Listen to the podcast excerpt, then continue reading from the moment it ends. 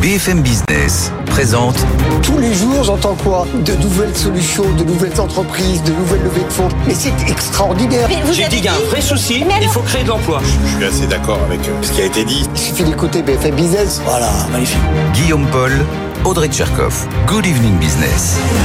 Allez, on est reparti, 19h, la deuxième heure de Good Evening Business en direct. Rebonsoir Audrey. Rebonsoir Guillaume et rebonsoir à tous. Et donc dans l'actualité ce soir, on a deux grandes entreprises françaises qui ont essayé de séduire les marchés aujourd'hui avec Ouais. des résultats un petit peu divers et variés, comme on dit. hein. Voilà, on peut dire que c'est raté. On en parle tout de suite. Et puis, euh, on, on commentera aussi les derniers chiffres du chômage. Ils sont tombés ce matin. euh, on vous l'avait annoncé. Ça remonte au troisième trimestre. Ça tombe bien, puisqu'on aura ce soir Bruno Oui. Coquet, l'expert du sujet. Et puis, on parlera aussi des discussions qui ont redémarré entre les médecins et l'assurance maladie, puisque le gouvernement l'a dit, il veut des contreparties à une éventuelle nouvelle revalorisation des consultations. C'est jamais simple entre les médecins et l'assurance maladie. Bon, on raconte tout ça plus bien autre chose. Évidemment, on est ensemble jusqu'à 20h. hein, Et tout de suite, c'est le journal. Absolument. Good evening business, le journal.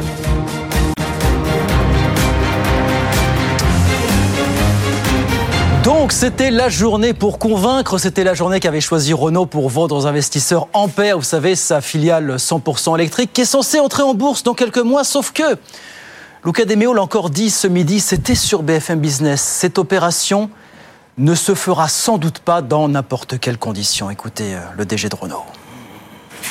Cette filiale euh, effectivement 100% électrique que Renault et le patron de Renault, hein, Luca De Meo, a mis en place depuis maintenant deux ans, qui devait illustrer entre guillemets le redressement de Renault et puis effectivement euh, cet alignement vers le vers les véhicules propres et 100% électriques. Sauf que cette société aujourd'hui arrive sur le marché des véhicules euh, électriques, un marché qui est très concurrentiel Oui. en France, mais aussi en Europe.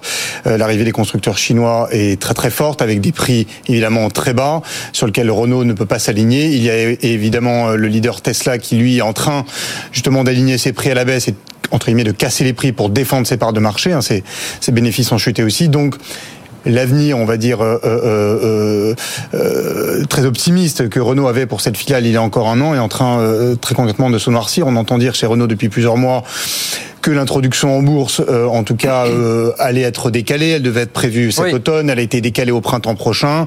Et euh, Luca De Meo a dit il y a deux mois qu'il visait une valorisation de 10 milliards d'euros, à laquelle personne ne croit dans le marché, même pas son partenaire Nissan qui investit aussi dans Ampère. Les analystes, eux, tablent sur des fourchettes. Alors les plus pessimistes parlent de 4 milliards, mais en tout cas, le gros du marché table sur des fourchettes entre 5 et 7 milliards d'euros.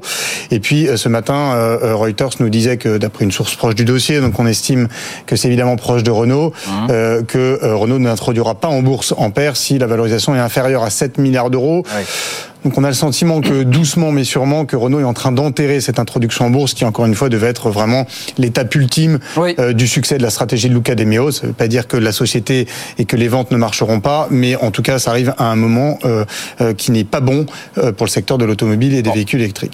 Voilà, Mathieu Pechberti et donc ces diverses annonces de Renault. Renault qui annonce aussi le lancement en 2025 sous la marque Ampère, bien sûr, d'un véhicule électrique. Euh, 100% électrique d'entrée de gamme à moins de 20 000 euros. Vous savez que c'est la course en ce moment dans le secteur entre les différents constructeurs, faire baisser au maximum les prix de l'ensemble de ces véhicules électriques. On en reparle bien sûr avec nos experts dans quelques minutes sur BFM Business. 19h04, je vous disais, ça a été une sale journée pour Alstom. Le titre a perdu ce soir 15% à la Bourse de Paris. Bonsoir Étienne Braque. Le titre a perdu 15% alors que pourtant les dirigeants ont tout fait pour rassurer les marchés. Un plan de désendettement avec des cessions d'actifs, avec des suppressions de postes, avec une possible augmentation de capital. Bah, ça n'a pas suffi une fois de plus à rassurer les marchés. Le titre est sur des plus bas de 2005, moins 15% ce soir euh, à la clôture pour Alstom, quasiment 20% de baisse euh, en séance. Après le warning, souvenez-vous, euh, début octobre, hein, sur donc ces, ces résultats euh, futurs, avec donc aujourd'hui un groupe qui détaille un petit peu son plan de marche, 1500 suppressions de, de postes hein, dans les fonctions support, ça représente 10% de, de suppression dans, dans cette partie. Un groupe qui tire un trait sur le dividende, il n'y aura pas de, Oui. de dividende l'année prochaine, et puis euh, surtout qui remanie un petit peu sa direction direction, dans le sens où Henri Poupard-Lafarge, qui est l'actuel PDG d'Alstom, va devenir l'année prochaine directeur général. Et c'est l'ancien patron euh, de Safran, euh, Philippe Petit-Colin, qui va prendre la présidence euh, du groupe. Alors vous en parliez tout à l'heure, c'est vrai que c'est un duo qui va se reformer avec le directeur financier d'Alstom, qui est un ancien de Safran. Eh oui. Vous voyez, ça envoie un signal fort quand même au marché, cette refonte de la direction. Le tout dans un contexte très compliqué. Vous avez un carnet de commandes qui baisse. C'est sûr que c'est une valeur cyclique, hein, donc forcément avec la remontée des taux, etc., c'est un peu plus compliqué pour Alstom. Et puis dans un contexte aussi où vous avez des marges qui restent toujours sous pression. Reste à convaincre les marchés, mais en tout cas, ça reste compliqué une fois de plus aujourd'hui pour Alstom en bourse. Et ben voilà, Alstom moins 15% aujourd'hui à la Bourse de Paris, après l'annonce de ce plan qui n'a pas convaincu les, les marchés. Merci beaucoup Étienne, on vous retrouve dans un instant bien sûr pour regarder ce qui se passe du côté de, de Wall Street. Euh, c'est le nouveau patron d'Editis qui était avec Edwige Chevrillon euh, tout à l'heure. Editis euh, dont Daniel Kretinsky a pris officiellement les manettes, les commandes hier et il l'a dit très clairement, Denis Olivet, l'objectif c'est de challenger Hachette avec Editis, maison qui a déjà une vingtaine d'années d'existence. Écoutez. C'est un groupe qui a euh, une vingtaine d'années d'existence, qui a été créé par Alain Cook, qui a une certaine tradition et qui est un groupe qui a été C'était est avant Vivendi Universal Publishing. Hein. prestigieux. C'est un groupe qui est prestigieux, qui a des maisons prestigieuses, qui a des éditeurs de talent, qui a des auteurs remarquables. Il a reçu euh, l'une de ces maisons a reçu le prix Goncourt. Bah oui. Il a avec pour prendre un autre Andréa. exemple, il a avec Marc Lévy l'un des plus gros auteurs français. Mais justement, j'ai envie de dire pourquoi Donc changer il du faut reste? il faut s'inscrire dans cette continuité. Voilà, Denis Oliven, le président d'Editis, qui était avec nous tout à l'heure sur, euh, sur BFM Business. Euh, des nouvelles d'UBS, vous vous en souvenez peut-être, la Banque Suisse avait été condamnée euh, par la justice française il y a deux ans à payer 1,8 milliard d'euros d'amende et de dommages et intérêts pour blanchiment aggravé de fraude fiscale, entre autres. Eh bien, aujourd'hui, la Cour de cassation a confirmé la culpabilité du BS pour tous ces faits, mais elle renvoie quand même le dossier en appel pour réévaluer par contre le montant des peines et l'indemnisation de, l'État. C'était il y a deux ans. Euh, ils s'étaient pas vus depuis deux, un an. Joe Biden et le Chinois Xi Jinping vont se parler quelques heures tout à l'heure euh, de visu à San Francisco en marge d'un sommet de, de l'APEC. Ils devraient notamment parler climat après leur déclaration commune de la semaine dernière et à 15 jours, bien sûr, du début de la COP28 qui se déroulera du côté de, Dubaï. Ça commence le 30 novembre. Et puis au milieu de tout ça, Bruxelles nous a dit aujourd'hui que la croissance serait finalement un peu plus light que prévu cette année. Plus 0,8%, on nous disait ça jusqu'à présent, ça sera 0,6%. La seule bonne nouvelle, c'est que tout le monde, au global, va échapper à la récession. Thomas Asportas. On va éviter une récession technique en fin d'année. On aura normalement une croissance de 0,2% au dernier trimestre après une contraction le trimestre précédent de 0,1%. Donc on évite cette récession technique, mais sur l'ensemble de l'année, Guillaume, vous l'avez dit, c'est dur. Le tableau s'est encore assombri. La prévision de croissance est encore revue à la baisse à 0,6%. C'est 0,2 points de moins que la précédente prévision de Bruxelles. Et c'est quasiment deux fois moins que ce qu'attendait la Commission il y a seulement six mois. Le gros point noir, évidemment, c'est la récession confirmée en Allemagne. Ce sera moins 0,3%. Et l'autre mauvaise nouvelle, c'est que l'Allemagne n'est pas du tout un cas isolé. En tout, 10 pays sur les 27 en Europe seront en récession cette année. L'Autriche, la Hongrie, la République tchèque, la Suède ou encore l'Irlande. Les causes des difficultés européennes, on les connaît. C'est l'inflation, c'est la remontée des taux, c'est la faiblesse de la demande extérieure adressée à l'Europe. Mais leurs effets sur l'activité, c'est ce que nous dit la Commission aujourd'hui, sont encore plus douloureux que prévu. L'inflation notamment ne rend pas les armes. On l'attendait sous les 3% l'année prochaine. Finalement, ce sera plus, ce sera 3,2%. Le retour aux 2% va prendre du temps, encore deux ans. Et pour ce qui est de la baisse des taux, bah ça aussi, c'est pas pour demain. Christine Lagarde, la présidente de la BCE, l'a dit très clairement la semaine dernière, ça n'interviendra pas avant plusieurs trimestres. Voilà que ça soit dit, la croissance donc est un petit peu plus light cette année en Europe. Thomas Asportas avec nous sur BFM Business. On va vous emmener quelques secondes pour terminer ce journal au parc des expositions de Villepinte. C'est là que se tient le salon Millipol. Grand rendez-vous de la sécurité intérieure. Un millier d'exposants, dont la gendarmerie, qui vous savez spécialisée dans les drones, et désormais dans la lutte anti-drone. Et ça, la lutte anti-drone, c'est un domaine en pleine expansion. Écoutez le, le commandant Arnaud de l'état-major de la gendarmerie. On voit qu'on a une émergence d'une menace lutte anti-drone sur le territoire national et même à l'extérieur. Nous avons des drones qui volent en dehors de la réglementation par une méconnaissance de nos télépilotes ou des gens qui auraient des intentions malveillantes. On est capable, à travers des outils tels que des fusils, de brouiller les ondes entre la télécommande et, euh, le, drone. Ça ne fera pas tomber le drone. Le drone sera un peu immobilisé, Et logiquement, s'il est programmé, il retournera sur un point d'atterrissage qui sera préalablement défini par le télépilote. Voilà, la lutte anti-drone, un domaine en pleine expansion. Le commandant Arnaud de l'état-major de la gendarmerie avec nous sur, euh, sur BFM Business. 19h10, on va sur les marchés. Tout de suite, je vous rappelle la clôture à la bourse euh, de Paris ce soir. Clôture en hausse pour le CAC 40, plus 0,33%, 7209 points pour euh, l'indice parisien. Rebonsoir Étienne, Étienne Braque de nouveau avec nous sur euh, BFM Business. Comment ça se passe à Wall Street pendant tout ce temps bah, Ça se passe plutôt bien. Comme hier, vous avez des indices actions qui sont euh, rassurés avec des statistiques américaines qui montrent que ça y est, là, l'économie euh, américaine est en train de ralentir. Quand vous regardez les prix à la production qui ralentissent, la consommation des ménages aussi, là, ça y est, avec l'inflation et la remontée des taux, notamment sur les cartes de crédit, ça commence à être compliqué. Alors c'est une mauvaise nouvelle, mais c'est une bonne nouvelle pour la Fed parce que ça montre que ça y est, les 11 hausses de taux commencent à faire leur effet. Souvenez-vous, hier, on avait une inflation qui était ressortie à 4% aux États-Unis au mois d'octobre sur des plus bas de deux ans. Et désormais, vous avez un consensus qui s'attend à une baisse de taux. On parle plus de hausse, mais de baisse, de baisse dès le mois de mai 2024. Euh, Donc euh, tout ça, ça va dans le bon sens pour euh, des investisseurs qui reviennent sur le marché. Vous avez des caps symboliques qui reviennent, notamment sur le S&P 500, 4500 points, une hausse de 0,1%. Dow Jones qui est à la porte des 35 000, 34 926 points grâce à une hausse de 0,3%. Et puis le Nasdaq qui avait gagné 13% en 13 séances fait une petite pause, moins 0,1%, 14 085 points. À noter euh, le Brent, hein, le pétrole, euh, qui recule aujourd'hui, une baisse d'un peu plus d'1,3% pour le WTI, qui est sur des plus bas de deux mois, à 77 dollars, quand le Brent se stabilise à 81 dollars et l'euro dollar qui est, lui, toujours au-delà des 1,08 à 1,0835. Et donc une très belle séance, que ce soit en Europe, mais aussi aux États-Unis ce soir. Merci beaucoup, Étienne. Étienne Braque avec nous euh, sur BFM Business. 19h12, on fait une petite pause et puis nos experts reviennent dans un instant. On jusqu'à 20h, bien sûr, en direct. De quoi est-ce qu'on parle? Bah, D'Ampère, bien sûr qui a tenté de séduire les marchés, Alstom qui n'a pas réussi à séduire les marchés, les chiffres du chômage qui sont montés un petit peu là au troisième trimestre, et puis euh, le bras de fer qui reprend entre les médecins et la Caisse nationale d'assurance maladie. Vieux feuilleton ça aussi. Tout ça jusqu'à 20h bien sûr en direct. À tout de suite. BFM Business présente Good Evening Business, les experts du soir. 19h15 euh, avec nous pour décrypter l'actualité économique ce soir. Nathalie Coutinet, bonsoir. Bonsoir. Économiste de la santé, maîtresse de conférence à Paris 13. Samuel Botton, expert conseil communication et relations publiques.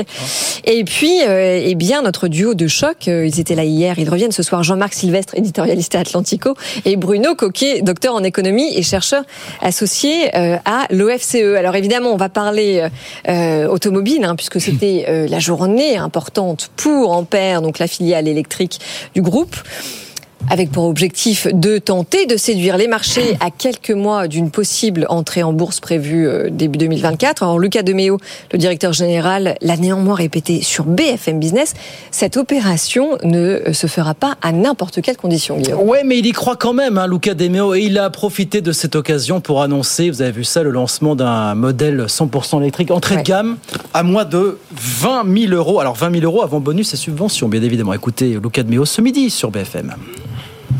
En fait, c'est la nouvelle Twingo. Euh, donc, on réinvente euh, une autre icône de la marque. On en a fait ça avec la 5, euh, la 4. Et maintenant, on refait la Twingo. Parce que l'électrique, ça nous donne la possibilité vraiment de, et toute la technologie de la connectivité, de faire le véhicule urbain parfait. On a besoin de faire quelque chose de ce type en Europe, de pouvoir démontrer qu'on est capable de faire une voiture de nouvelle génération électrique à moins de 20 000 euros et qui donc pourrait être vendu à 100 euros euh, en leasing par mois, etc. Et de faire tout ça en Europe. C'est c'est le, le défi qu'on qu'on se prend. Bon, il est ambitieux, il y croit, Luca Demeo. voilà. Oui, c'est ça. Son, son, obsession, son obsession, c'est à la fois de démocratiser la voiture électrique et de jouer euh, la carte France, contrairement aux autres groupes qu'on ne citera pas ce soir. Mais on sait de, de qui on parle. Néanmoins, euh, est-ce que c'est une stratégie payante? Parce qu'on voit que euh, l'entrée en bourse, elle va être compliquée, Jean-Marc.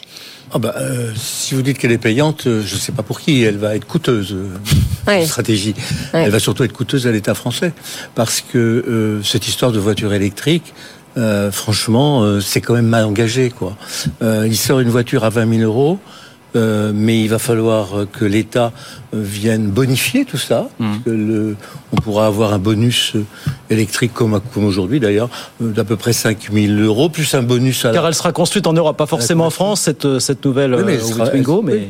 mais, mais elle aura quand même le bonus. Elle aura tout le bonus, puisque ça constitue. Je veux dire que il il envisage de faire combien euh, 2 millions de véhicules Ouais. en, 1900, en 2030 Un million, un million, un million. Un million de véhicules en 2030. On perd, hein. C'est-à-dire autant que ce qu'a vendu Renault l'an dernier dans le monde. Ça fait attention. 7000 euros de bonus par voiture. Mais c'est une subvention, quoi. C'est une subvention d'État. Moi, je ne comprends pas comment on ne peut euh, bâtir une stratégie industrielle uniquement sur la perspective euh, de, l'apport de l'État, euh, sans, sans savoir si le consommateur va, va plonger ou pas. Bah, Jusqu'à maintenant, le, le consommateur, il est assez réticent à, à- à l'électrique. Alors, que les investisseurs, que les fonds d'investissement, que les étrangers soient perplexes, franchement, ça ne m'étonne pas. Soit il sera réticent, soit le consommateur il achètera chinois parce que les Chinois Alors- seront beaucoup plus à l'offensive. Non, je sais pas, Bruno, euh, Nathalie là-dessus. Alors Bruno Coquet, parce que vous êtes économiste, mais vous avez fait vos classes euh, chez Renault. entre autres. Mais euh, euh, alors il y a plein de choses à dire. La première, c'est Renault n'a jamais rien su faire de mieux que des petites voitures pas chères. C'est ce que c'est faire Renault. Oh, Depuis toujours. réducteur quand même là. Comment Non, non, vous êtes un peu, c'est un peu réducteur ça quand même.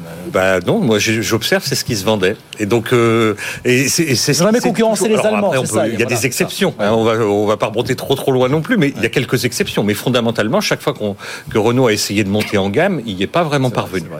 Et donc euh, bon pour des raisons d'image de marque, etc. Mm. Donc des petites voitures pas chères, c'est un bon créneau. Donc si on regarde ça, moi je trouve que c'est euh, c'est plutôt un bon plan euh, stratégique.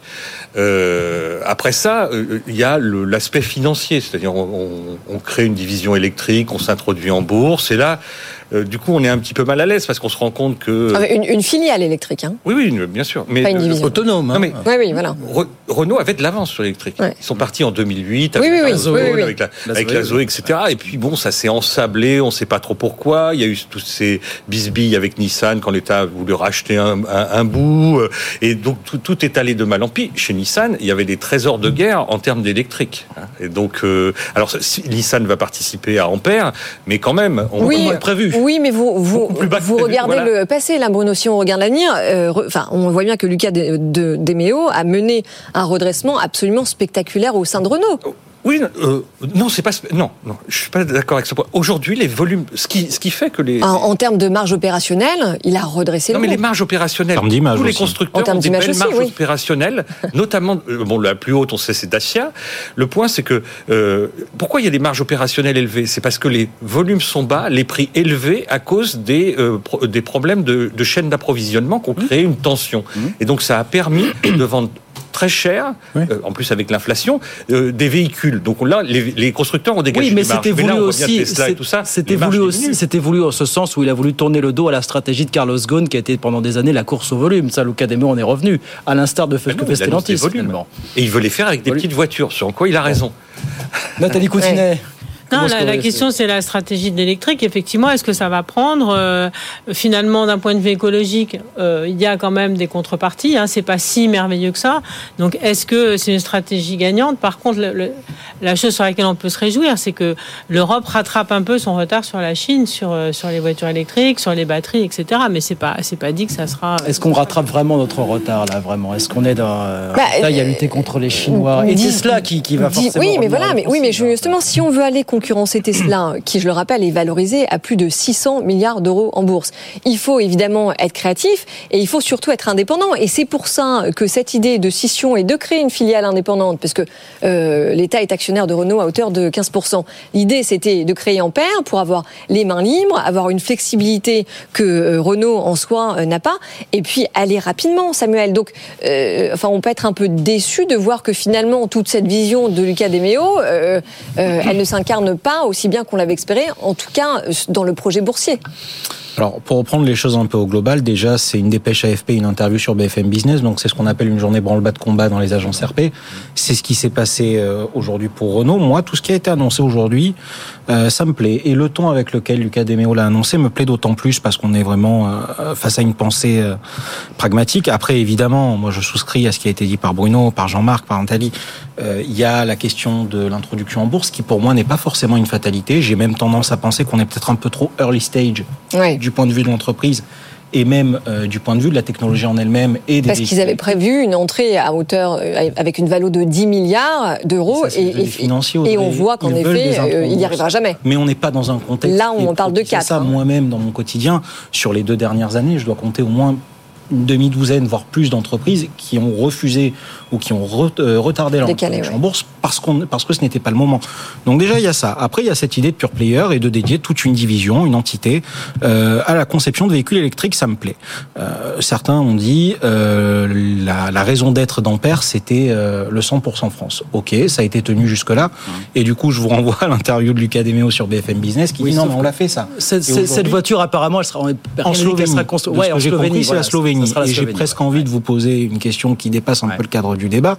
Euh, je sais que depuis 2019, la Slovénie s'est positionnée euh, de manière certaine sur le marché de l'hydrogène. Mm.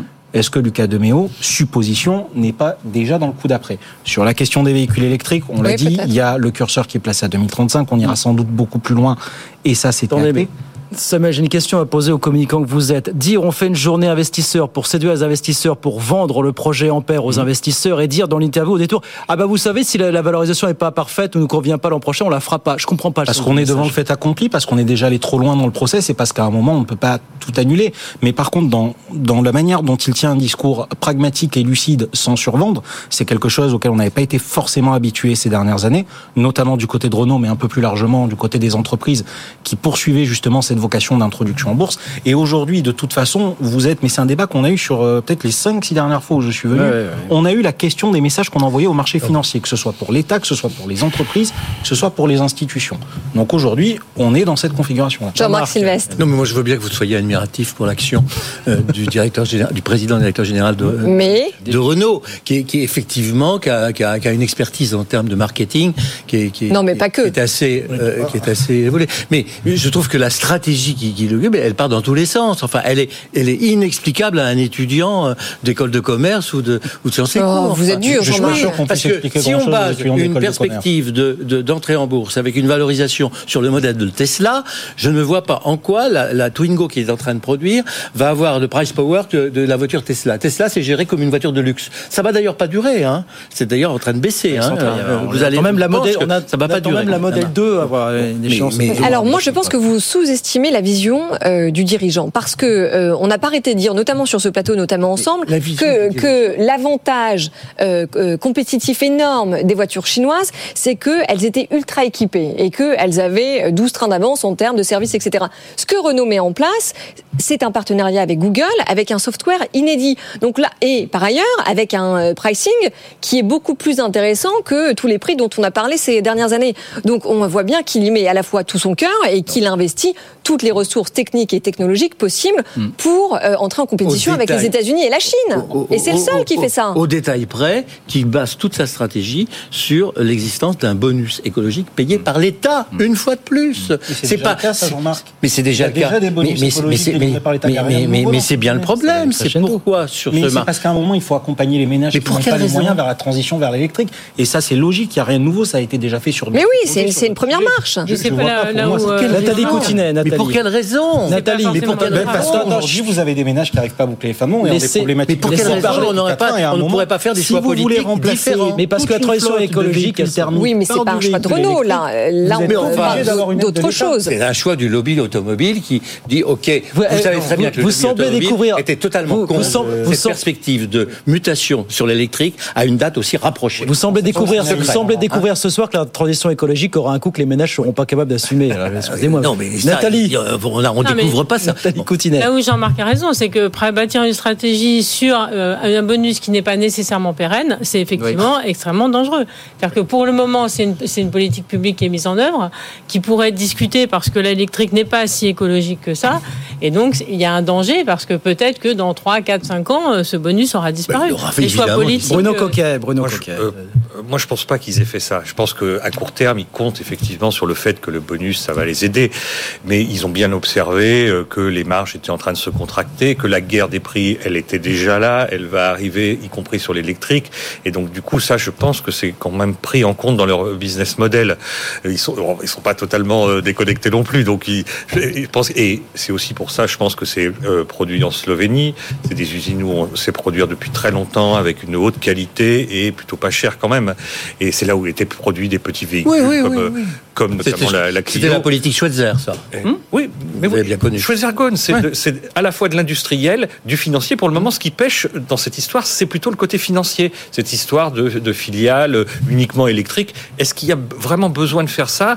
Je sais pas. Mais du côté industriel, je pense pas qu'on peut. On, on- Enfin. il est sous-estimé quand même. Oui, mais moi je suis d'accord avec Bruno. Et par ailleurs, sur le côté environnemental quand même, la voiture dont on parle, qui est euh, qui va être lancée par Renault, c'est euh, 75% d'émissions de CO2 sur son cycle de vie en moins par rapport à la moyenne des véhicules thermiques actuels. C'est une prouesse technologique sur euh, l'utilisation de la batterie aussi. Oui, absolument. Alors, Ah, on peut pas être contre ça. Nathalie Il y a- il y a les batteries, on sait que les batteries, c'est aussi extrêmement polluant. Comment est-ce qu'on va les recycler? Donc, on, on- on- on résout un problème écologique, mais on en, a- on en crée un autre d'une certaine manière. Donc, Oui, mais en même temps, Nathalie, s'il faut passer par là pour après arriver à une solution qui est 100% viable euh, et 100% acceptable euh, sur tous les points de pas vue environnementaux, et ben pourquoi pas Derrière tout ça, il y a un problème beaucoup, euh, plus, beaucoup plus simple et beaucoup plus grave. C'est que quel que soit le bonus, quelle que soit la forme de la voiture, les Français ne veulent pas de voiture électrique pour circuler. Ça dépendra, ça dépendra des pas Justement, vrai.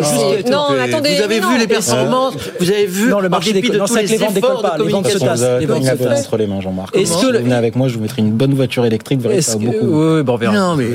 Est-ce que le game changer, ça sera l'arrivée effectivement des Chinois? Est-ce que ce sont eux qui garderont la main? Est-ce qu'on fera sauter les verrous, les freins psychologiques à l'achat d'un véhicule électrique chinois dans les prochaines années? Je vais vous répondre différemment. Alors déjà, il y avait la phrase de Mathieu Pechberti sur le débat précédent qui moi m'a beaucoup plu, où il parlait de problème de positionnement à l'achat. Et ça, pour le coup, Oui. ça peut effectivement être un problème ciblé. Une personne qui n'a pas forcément des moyens démesurés aura tendance, comme vous le dites, à se rapatrier sur du véhicule asiatique, chinois ou vietnamien ou japonais. Et euh, comme il le disait, celui qui a envie de, de flamber, lui, il ira directement sur un modèle Tesla. Donc effectivement, ça, ça pourrait être un débat. Mais il y a un autre point que j'aimerais qu'on aborde, qui moi, pour le coup, 30 euh, secondes. me séduit très rapidement, c'est le fait d'aller faire ça en Slovénie. Et ça pose euh, la question des orientations européennes et de comment on arrive à se positionner sur, secteur, euh, sur certains secteurs industriels en bloc et en tant La qu'Européens. Dacia, Moi, qui je me était le, la Dacia, qui était le du- du- groupe Renault, il les fleure, oui, il les fois- du doigt. Mais là, on est sur un problème qui a une autre volumétrique Dacia avec une marque aussi Je forte. me que souviens d'une conférence de presse de Schweitzer annonçant euh, la Dacia et promettant et jurant ses grands dieux que jamais la voiture ne reviendrait sur le marché français Eh ben, vendue en marché. À l'époque où vous y travailliez, euh. Bruno. Vrai ou faux Voilà. Oui, C'est tout à fait vrai. C'était son problème. Après, euh, Ah oui, après les choses ont changé. Voilà. Bah oui, bah oui. Bien, voilà pour Ampère, donc euh, qui a tenté de séduire les investisseurs.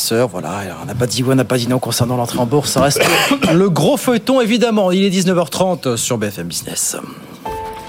Votre rendez-vous avec DS Automobile, l'inimitable savoir-faire à la française.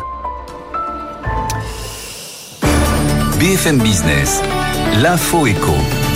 19h30, je vous redonne les grands titres de l'actualité. Encore une journée épouvantable en bourse pour euh, Alstom. On va en reparler dans un instant. Le titre a perdu euh, 15%, euh, bien qu'avoir, euh, bien qu'il ait dévoilé ce matin un plan de désendettement qui n'a pas convaincu les marchés. 1500 suppressions de postes, des d'actifs. Vous savez que le mois dernier, déjà, le groupe avait perdu 38% en une seule journée suite à un avertissement sur euh, résultat. Renault, on vient d'en parler, qui a essayé aujourd'hui de vendre au marché Ampère, sa filiale électrique censée entrer en bourse dans quelques mois. Encore que Luca De Meo l'a dit ce midi sur BFM Business, Renault ne pourrait ne pas faire cette opération si sa valeur potentielle, celle d'Ampère, n'était pas satisfaisante, dit-il, l'année prochaine. Euh, UBS renvoyé en appel deux ans après sa condamnation pour blanchiment aggravé de fraude fiscale en France. La Cour de cassation a confirmé sa culpabilité, mais exige quand même un nouveau procès pour réévaluer par contre le montant des peines et indemnisations qui s'élevaient à l'époque à 1,8 milliard d'euros. Il ne s'était pas vu depuis un an. Joe Biden et le chinois Xi Jinping vont se parler quelques heures de visu à San Francisco en marge d'un sommet de l'APEC. Ils devraient notamment parler climat après leur déclaration commune et à une quinzaine de jours, bien sûr, du début de la COP28 du côté de Dubaï. Et puis Bruxelles prévoit désormais 0,6% de croissance en Europe cette année au lieu de 0,8 jusqu'à présent. La seule bonne nouvelle dans ce que nous a dit la Commission aujourd'hui, c'est qu'on devrait finalement échapper au global en Europe à la récession en cette fin d'année. 19h32. On revient dans un instant, Audrey, avec... Restez avec nous, on a beaucoup de sujets à voir avec nos débatteurs. BFM Business présente Good Evening Business, les experts du soir. 19h35 avec nos experts, nous allons tout de suite décrypter euh, cette tragédie euh, qu'Alstom est en train de, de vivre. hein. C'est un peu l'histoire sans fin. Nous sommes avec Nathalie Coutinet, Samuel Botton, Bruno Coquet et Jean-Marc Sylvestre. Alors, ce qui s'est passé, c'est que euh, le, titre euh, a dévissé aujourd'hui une fois de plus parce que le groupe a présenté son plan de désendettement qui ne rassure pas. Mais en même temps, euh, le plan de désendettement était absolument vital. Bruno Coquet. Il allait augmenter le capital et donc du coup. Ah bah alors là, Alors, tout de suite, augmentation de capital dilutive, c'est ce qui a évidemment fait oui. peur au marché et donc évidemment les actionnaires euh, sont partis. Oui, en fait, a- Enfin, les petits porteurs. Je sais pas, moi, ce que je comprends d'Alstom, c'est qu'il n'y a pas de réel problème structurel, en ce sens que le carnet de commandes est plein. 90 milliards hein, de commandes. Ils ont un problème de trésorerie parce qu'ils ont des retards de livraison, dont une partie sont hérités de l'incorporation de, de Bombardier, qui avait des, des, des problèmes sur, sur certains produits. D'ailleurs, la vieille histoire d'Alstom, c'était la même chose. Quand euh, euh, on s'en est occupé en 2004, c'est parce qu'ils avaient racheté Eh oui. les bouts de ABB où il y avait des problèmes de turbines à l'époque. Et donc, ils avaient racheté les problèmes, un peu comme ils ont racheté les problèmes avec Bombardier. Et donc, du coup, c'est une- Ouais. un, c'est un champion national, puisque c'est le, on est le deuxième, deuxième mondial, je pense. hein, C'est le deuxième euh, ferroviaire devant le sur- chinois le euh, ferroviaire. CNOCC, hein. C'est un marché d'avenir. Il a des com- carnets de commandes pleins. Tout va bien, sauf la trésorerie. Pourquoi? Parce qu'il a des retards de production. Donc euh, voilà, faut le, faut faire attention à court terme, mais Et qu'on brûle beaucoup plus de cash qu'on ne le pensait. Nathalie Coutinet, comment est-ce que vous regardez ce dossier qui semble inextricable euh, Bah, ça ressemble un petit peu à ce qui se passe sur les marchés financiers où euh, la tendance est plutôt de racheter des actions pour euh, faire augmenter euh, les dividendes. Et donc, y a, on n'est pas, c'est pas tellement la mode de l'émission de capital qui effectivement euh, dilue euh, le dividende Oui. par, par plus, enfin, autour de plus d'actionnaires. Donc, on peut comprendre que les actionnaires soient, se tournent vers des, des titres qui euh, rachètent des actions plutôt que ceux qui en émettent, ce qui est dommage. Mais bon. Oui, c'est vrai, mais euh, pour rebondir sur ce que Bruno disait en, en parlant de la crise qu'Alstom avait vécue en 2003-2004, la grande différence, c'est que, bon, déjà, un, la situation était pire, puisque là, on parlait de faillite et de démantèlement, mais souvenez-vous, l'État euh, était venu au secours d'Alstom en prenant euh, 20% du capital de manière euh, temporaire, mais à l'époque, euh, le marché ferroviaire était beaucoup moins prometteur qu'aujourd'hui, euh, et ils s'en sont sortis, donc on peut imaginer que c'est une, c'est une bosse à passer. Oui, moi, a priori, je suis pas, je suis pas particulièrement. euh, enfin, le, le dossier, il faudrait rentrer dans le détail, mais, mais euh, les mesures inquiet qui ont été prises, euh, c'est vrai que l'entreprise paraît euh, équilibrée, structurée. Les mesures qui ont été prises paraissent logiques. Euh, ils ils Elles vont sont faire un suffisantes, Elles dégraissage. sont pas suffisantes. pas Un dégraissage de coûts, euh, euh, notamment, euh, il licencie, je crois, 1500 ou 1600 Oui. personnes dans le 1500, monde. Hein. ouais, sur Et quelques essentiellement 88 du 000, personnel euh, administratif. Administratif Oui, et son commercial. Je trouve qu'il y en avait quand même pas mal des gens qui. Non, mais vous dites, c'est- ce sont des doublons Euh, qui subsistent de l'époque du rapprochement avec Bombardier. Ouais, avec Voilà, Bombardier, ça. Ils ont envie de d'externaliser, c'est-à-dire de faire un peu ce que ce qu'on fait chez Renault, c'est-à-dire d'externaliser euh, certaines productions, du financement d'actifs en, en les autonomisant, c'est-à-dire en les sortant de, de, de, de la sphère boursière liée à Alstom et d'en créer euh, une autre. Moi, je crois que derrière tout ça, il y a quand même, et c'est là où je suis pas totalement d'accord euh, avec ce que vous dites, euh, Avec qui il y a un problème commercial. Ouais. Il y a quand même un problème commercial parce que si ils ont des retards effectivement euh, de paiement. Mais ils ont aussi des retards de, de production. Alors ça, c'est technique, mais ils ont aussi des difficultés de prix, de price. Ils continuent de d'engranger les contrats quand même. Ils ont encore Oui, annoncé enfin, hier un pas contrat, tellement. euh, Alors, Les- pour, les- euh, je je l'aéroport dire, de Dallas, je crois. ils ont décidé d'être plus sélectifs sur les, sur les contrats qu'ils acceptent. Le marché, Ouais. le marché est porteur, Ça, certes, mais il est compris. porteur avec des produits qui devraient être de beaucoup plus grande qualité que ce que ce qu'on a aujourd'hui. Les, pro- les produits qui sont fournis euh, par Alstom ne sont pas, pardonnez-moi, ils sont pas de, de, de la, à la hauteur de de- d'exigences de, Oui, de alors consommateurs qui veulent abandonner l'avion pour Oui. pouvoir prendre prendre le train. Mais parce que vous euh, disiez que vous n'étiez pas inquiet. Euh, ceux qui sont inquiets, ce sont les gens de chez Moody's, puisqu'ils ont abaissé la perspective de la note d'Alstom le mois dernier en demandant au groupe justement euh, d'améliorer ses ratios d'endettement, puisque Samuel, vous allez nous, nous commenter ça. La dette d'Alstom qui atteignait 2 milliards d'euros fin mars est montée à 3,4 milliards fin septembre. Est-ce que euh, en un temps record, donc c'est quand même très inquiétant. C'est du cash qui a été dépensé, mais c'était très clair, je crois, dans le communiqué de presse qui a été envoyé ce matin. Euh, moi, je voudrais juste rebondir sur ce qu'a dit Bruno, notamment sur la question des carnets de commandes. C'est aussi une chose que j'ai lue et qui m'a qui m'a totalement dépassé. Donc, un changement de positionnement sur les appels d'offres pour des projets plus, rémun- plus rémunérateurs. Mais j'ai l'impression qu'on est en train de parler du ferrailleur du coin. On n'est pas en train de parler d'une multinationale. Quand on est Et d'un fleuron français. bah, oui, exactement. Et en fait, là, on est en train de nous expliquer qu'il y a eu un problème d'approche sur les appels d'offres euh, auquel il participait. J'ai beaucoup Oui, de mal manque- manque de à souscrire. C'est quand même le cœur du réacteur Non qui est mais. Jean-Marc, vous n'allez pas me faire croire que Alstom allait se positionner sur des marchés, des appels d'offres publics mineurs euh, en comparaison de ce qu'il traitait Bah, habituellement. D'où le changement de gouvernance annoncé. Il y a eu clairement ça, des défauts dans la gouvernance. point. Et je vais rebondir du coup sur ce que disait euh, Edwige Chevrillon précédemment. Elle évoquait, je ne le savais pas, l'arrivée de Cost Killer à la présidence et la reconstitution de la team Safran. Ouais. Ça, euh, c'est quelque Cost chose. Killer, elle a pas dit comme ça, attention. hein. C'est moi qui le dis comme ça. Mais elle a parlé d'une Ouais. personne rigoureusement carrée, voire trop.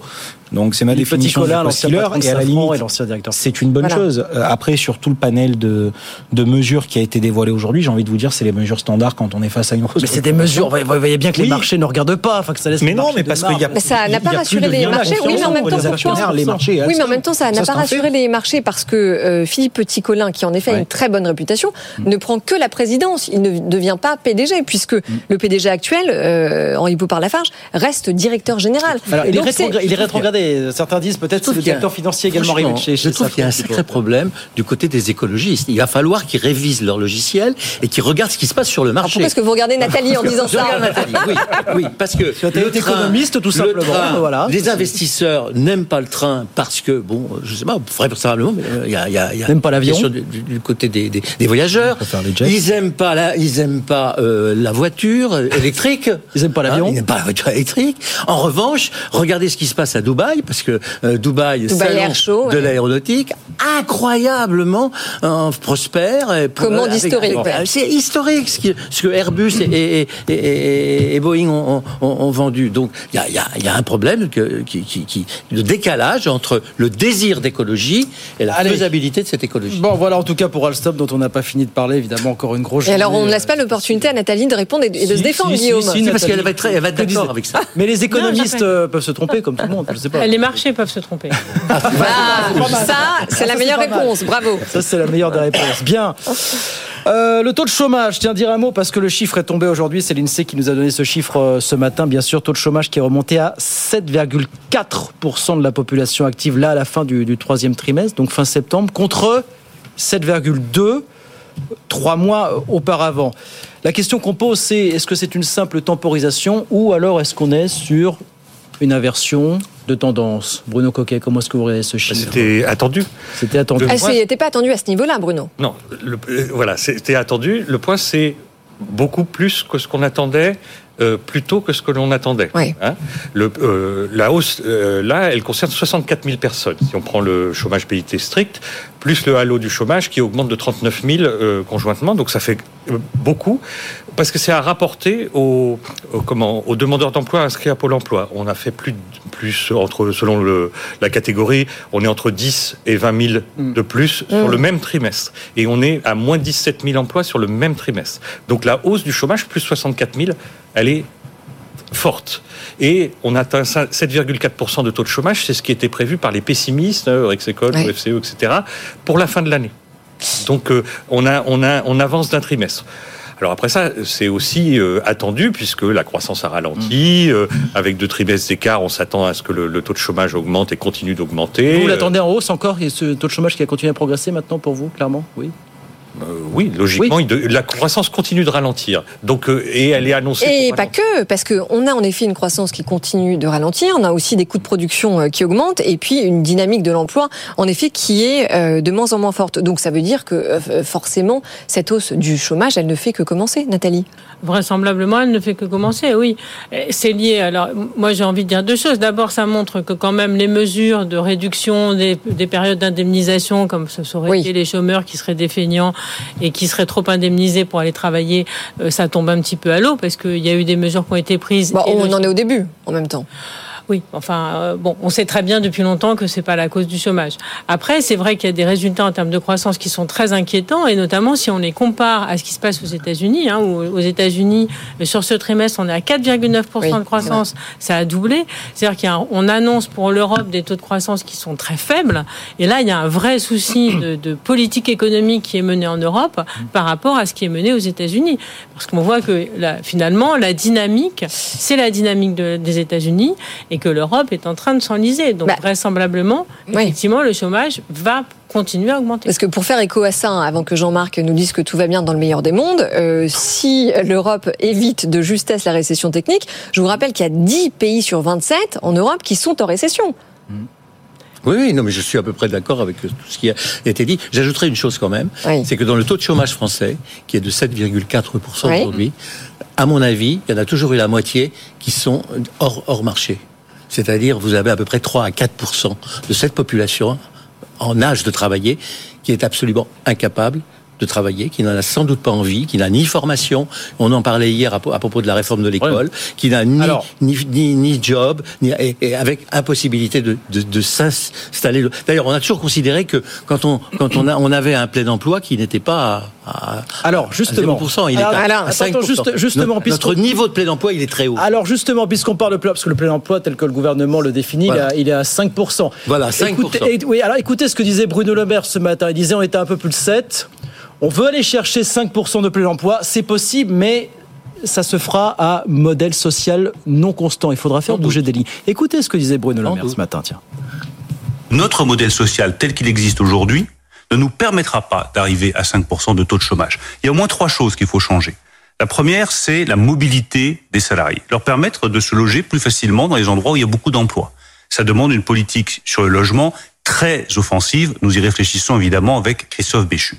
Deux, ça demande d'accélérer encore plus sur la formation, la qualification, en particulier des seniors qui partent beaucoup trop tôt du marché du travail. Je regrette d'ailleurs que dans l'accord qu'ont conclu les partenaires sociaux, la question des seniors soit à nouveau repoussée.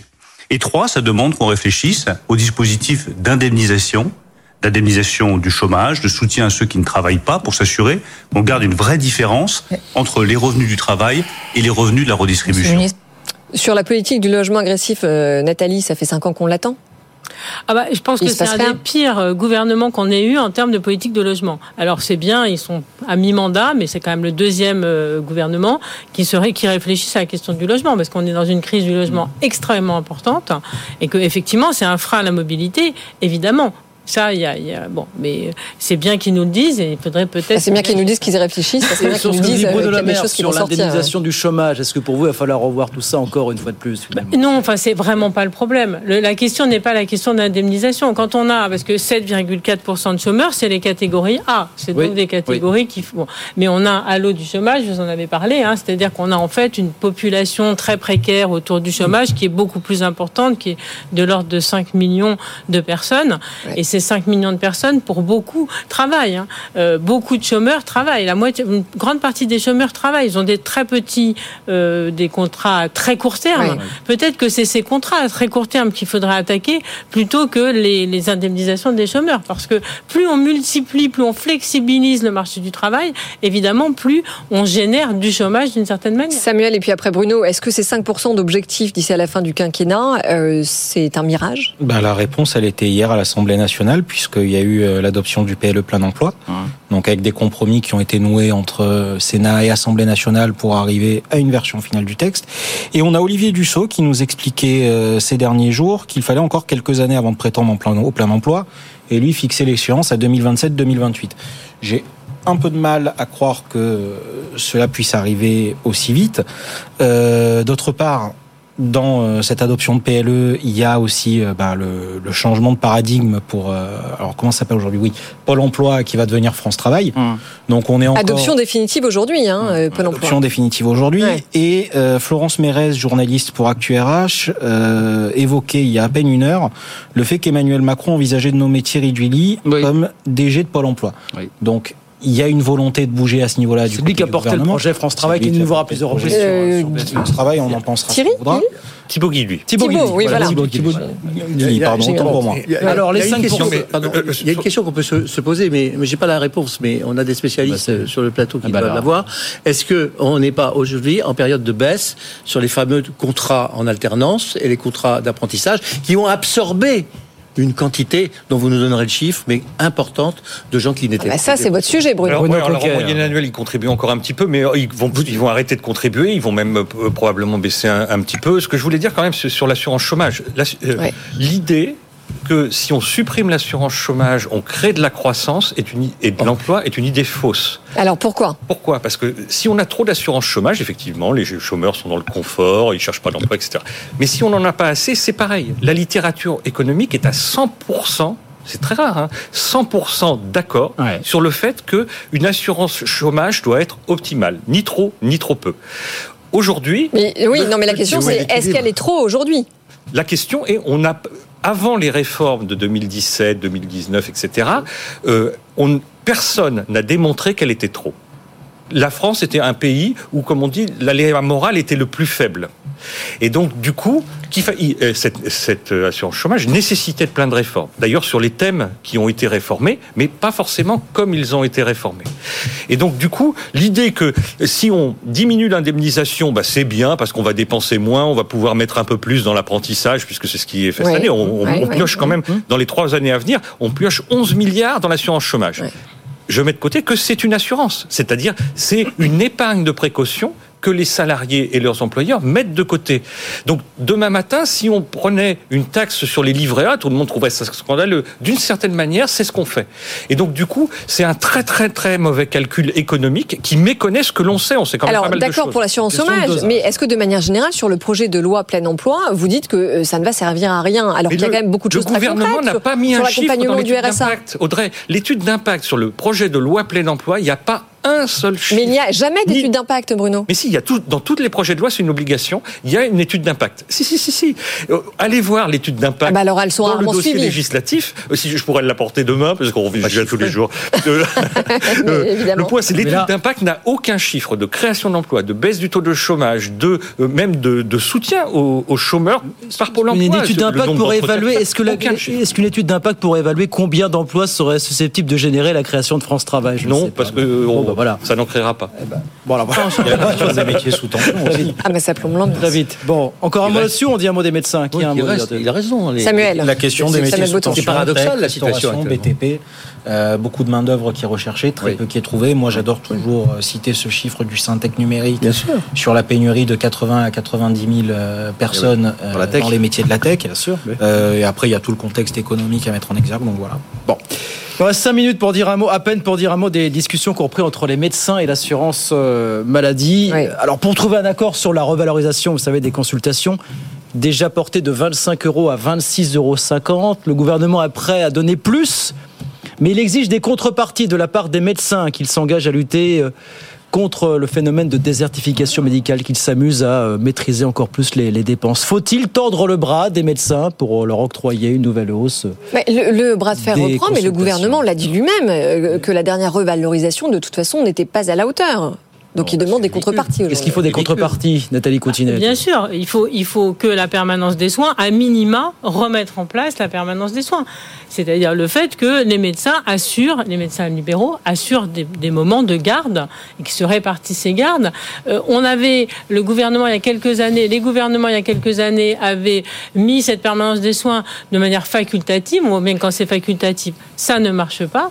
Et donc, un moyen de satisfaire les médecins en termes de revalorisation des consultations, c'est de- d'avoir des contreparties. Et la contrepartie la plus importante, c'est la question de la permanence des soins. On tord le bras des médecins comme ça ou pas en France Non, toujours pas en 2023. Puis connaissant un peu, euh, ça m'étonnerait hein, euh, que vous réfléchissiez. Pas dit qu'ils connaissant arriver, très bien, même, nécessaire. Euh, c'est compliqué. Euh, mais euh, c'est vrai que c'est ridicule, 26 euros pour la consultation d'un- généraliste. Non, mais est-ce qu'on peut espérer que ces nouvelles négociations aboutissent à quelque chose de positif ou pas? Je, je, je- je- je ne suis pas sûr parce que le climat euh, n'est- pas propice à, examiner sereinement la réalité des choses. La réalité des choses, c'est que on a mis dans la culture française le fait que la santé était gratuite. Or, elle coûte cher et on s'en aperçoit aujourd'hui qu'un certain nombre d'agents de cette pensée veut gagner euh, correctement sa vie.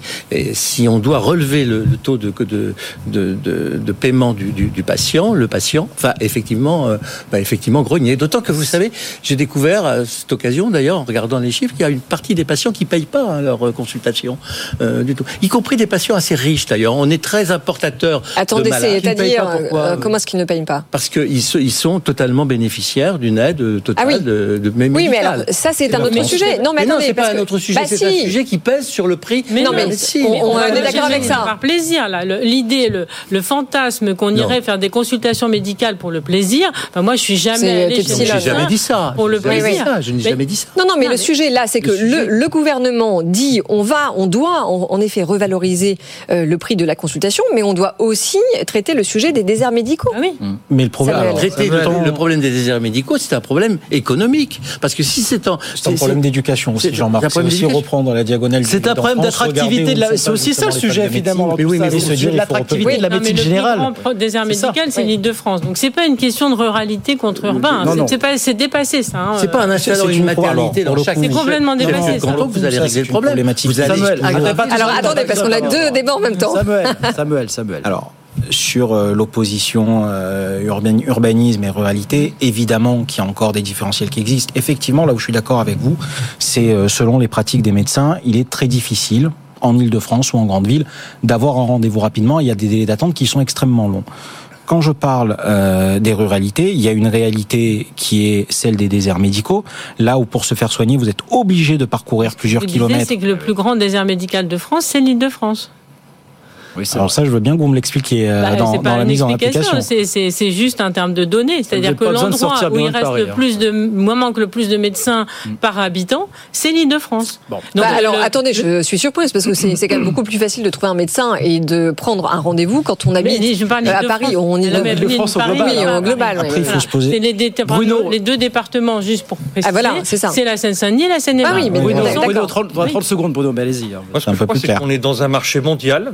Il y a une grosse demande, elle est croissante, puisqu'il y a plus de gens, ils sont plus vieux, ils sont plus riches. Donc il y a une demande. Non, et après ça, on a une contrainte d'offres considérable. De- euh, au niveau mondial également, dans- sur les professions de santé. Et euh, la France est une déclinaison de ça, et sur ce marché-là, on n'est pas forcément les mieux placés. Donc il faut pla- faire plein de choses, dont euh, développer l'offre, c'est-à-dire arrêter peut-être de demander aux médecins, aux étudiants en médecine d'être bons en maths ou je ne sais quoi, et puis de comment de- d'avoir un métier attractif, c'est-à-dire entre autres corre- correctement rémunéré, même si c'est plus cher, hein, comme le, le dit Jean-Marc. Le point, c'est que la prise en charge d'une augmentation, elle peut passer par la sécurité sociale, elle peut aussi passer Oui. par les mutuelles. Euh, Si elle passe par les mutuelles, vous augmentez les primes d'assurance. Je Et le de sais, toute non, façon, c'est l'arrivée des mutuelles dans les entreprises, par exemple, la, de la mutuelle obligatoire, elle a, elle, a, elle a fait évoluer le système de façon très positive. Hein. Et puis après, L'efficacité du système. Et puis après, ce qui n'a pas de prix n'a pas de valeur. Quand on va à la pharmacie et qu'on ne paye pas chez le médecin et qu'on ne paye pas grâce ou à cause du tiers payant, je ne sais pas, c'est quand même aussi un souci. Oui, mais vous voyez, vous reprenez l'exemple des, pharmaciens et des le pharmacies, Bruno. Les pharmacies, elles sont soumises justement au maillage territorial et euh, elles sont incitées à s'installer là euh, où il n'y en a pas. Et donc pourquoi on ne ferait pas ça pour les médecins? Il faut faire ça entre autres. Mais il y a des initiatives qui ont été prises. Moi, je voudrais l'initiative Bah, Doctolib. ça, en revanche, pour les médecins, mais ça n'existe pas, hein. parfaitement- a- a- Doctolib, a- oui, oui. a augmenté et a amélioré la rationalité des prises de rendez-vous et donc de, de la, de la- j'allais dire de la productivité. Il faut aussi rendre la de médecine. centralisation, Il faut aussi rendre la médecine générale plus une plateforme de attractive. centralisation. Il faut aussi rendre la médecine générale plus attractive, sinon les gosses feront, Elle, faire. est attractive. Oh, les, les- non les- pas. les- les- les étudiants, les- il y a une, Faites une radiologie, faites en médecine qui anesthésiste, veulent vous faire faites- médecine. Venez dans les universités, vous verrez que les étudiants qui veulent Même faire si vous médecine, on saviez le nombre d'étudiants qui quittent la France pour aller faire médecine et réussir Parce en Espagne ou au. Portugal, En parce Roumanie, en ici. Roumanie. En Roumanie également, à Malte, à Chypre. exercer dans les Émirats un million d'euros par an. Allez, c'est fini. C'est un autre sujet. c'est un autre extrême. C'est le marché Mais- mondial. et Allez, c'est fini. Mais, C'est la, c'est la mondialisation. Merci à tous. Nathalie Coutinet, Samuel Botton, Bruno Coquet, Jean-Marc Sylvestre. Merci à tous les quatre d'être venus. C'est terminé, 19h57. Bah, c'est fini pour aujourd'hui. Oui, toutes les bonnes choses ont une fin. La bonne nouvelle, c'est que le débat est à retrouver. Ça s'affiche sur vos écrans avec le QR code. Sinon, c'est bfmbusiness.com. Et puis, on se retrouve demain soir, évidemment. Absolument. Dans un instant, François Sorel, Tecanco, la quotidienne euh, de la nouvelle économie, des internets et des autoroutes de l'information, comme on disait il y a 20 ans. Et nous, on se retrouve bien sûr demain à 18h. Bonne soirée. À demain. Good Evening Business. Actu, experts, débat et interview des grands acteurs de l'économie.